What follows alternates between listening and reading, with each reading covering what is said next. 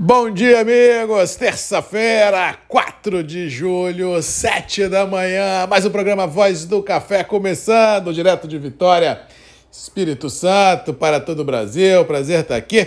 Hoje, para quem não sabe, 4 de julho, independência dos Estados Unidos, não teremos bolsa, não teremos nada nos Estados Unidos, nem Chicago, nem Nova York, para dar um norte aos mercados e assim o dia deve passar sem grandes novidades, porque o mercado sempre fica refém uh, das bolsas americanas para definir alguma pegada de curto prazo. Mas é o sentimento que paira que as recentes batidas em todos os mercados passaram um pouco da conta, foi uma esticação de corda muito forte. Ontem a maioria uh, dos ativos operou em recompras técnicas. Quem caiu foi que tinha subido demais num processo de aversão ao risco, ou seja, a princípio que temos pela frente, já que não houve nada no quadro fundamental de nenhuma grande commodity que validasse uma inversão de tendência, tudo indica que teremos recompras nos terminais, já que ah, os mercados precisam de, de ter essa recompra para você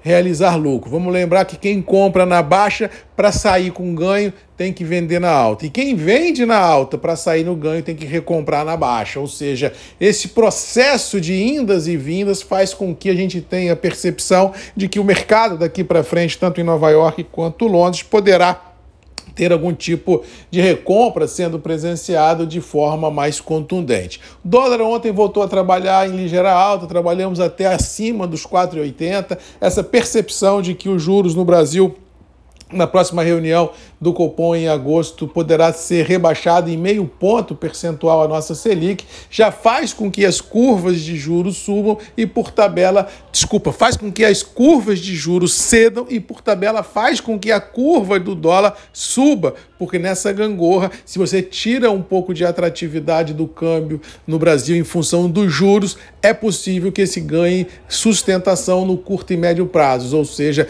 a prevalecer uma queda de juros, tudo indica que o dólar para de cair e pode dar uma sobrevida muito interessante se isso ficar sendo verdade daqui para frente. Vamos torcer, vamos acompanhar, já que o Brasil precisa de um câmbio um pouco melhor e precisa de um juro um pouco menor para a gente ter um pouco mais de liquidez nos negócios e com certeza ser mais competitivo na exportação, principalmente das nossas commodities, sejam metálicas, sejam agrícolas, que precisam do dólar como formatação de preço das liquidações internacionais. Com relação ao clima, ontem tivemos um dia no Espírito Santo de tempo aberto, temperaturas amenas. No geral, não há uma grande chance de chuva nem frio extremo para os próximos dias. Uma grande massa de ar quente com baixa umidade relativa do ar continua centrada no centro-oeste do país, impedindo a formação uh, de frentes frias. As chuvas ainda estão focalizadas no extremo norte, extremo sul e litoral do nordeste. Fora isso, é tempo aberto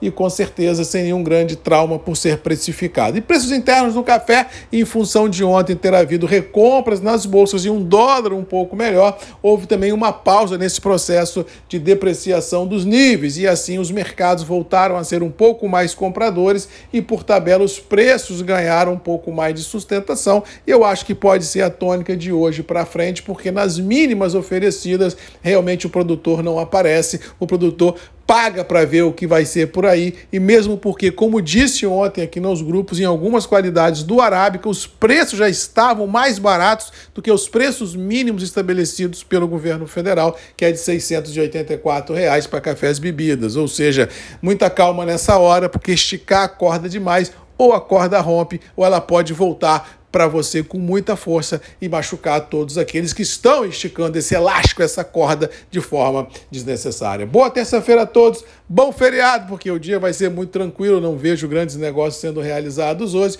E até amanhã, às sete comigo, Marcos Magalhães, Voz do Café e Grupos e Redes MM. É o nosso ponto de encontro sempre, todo dia às sete da manhã, para a gente discutir no presente um pouquinho desse futuro que vem por aí. Beijo, um abraço e até amanhã.